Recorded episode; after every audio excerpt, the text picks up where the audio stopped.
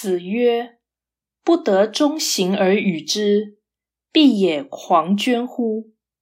狂者进取，捐者有所不为也。”孔子说：“如果不知道什么是正确而据以奉行，则宁可趋向狂热或捐戒。狂热的人积极追求，捐戒的人。”有其固执。道义阐释：求道是追求正理，但因人的个性本质各有其失，故难以掌握中庸。于是，孔子不说过犹不及，却说必也狂捐乎？这显然是退而求其次。的最佳答案。面对真理问题，过度与不足皆有误，但过是求道心切，而不及是求道无力。二者相比，可见过度较优。根据《中庸》记载，孔子曰：“道之不行也。”我知之矣，知者过之，愚者不及也。道之不明也，我知之矣。贤者过之，不孝者不及也。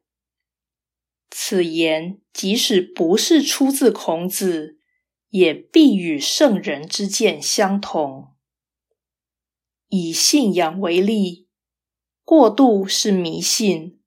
不足是不信，而迷信总比不信好，因为真理既存，人应求道。迷信是世道偏差，而不信是不欲求道。如此，狂捐不如中正，但狂捐即是过，而非不及。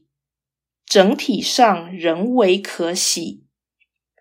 相对而言，狂是正面的过度，捐是反面的过度。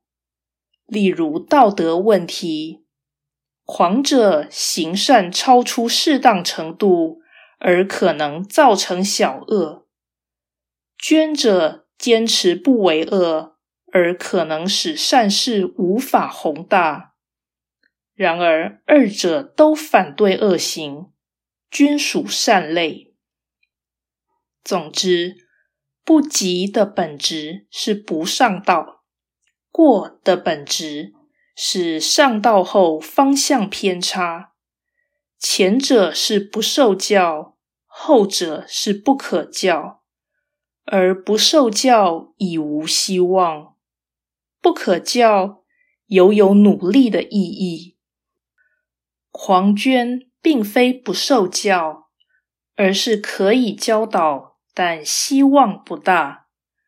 狂为激进，捐为偏执，二者相近，皆为有心而心不清明。这从传道者的眼光看来，仍比一心谋利的俗人更为可取。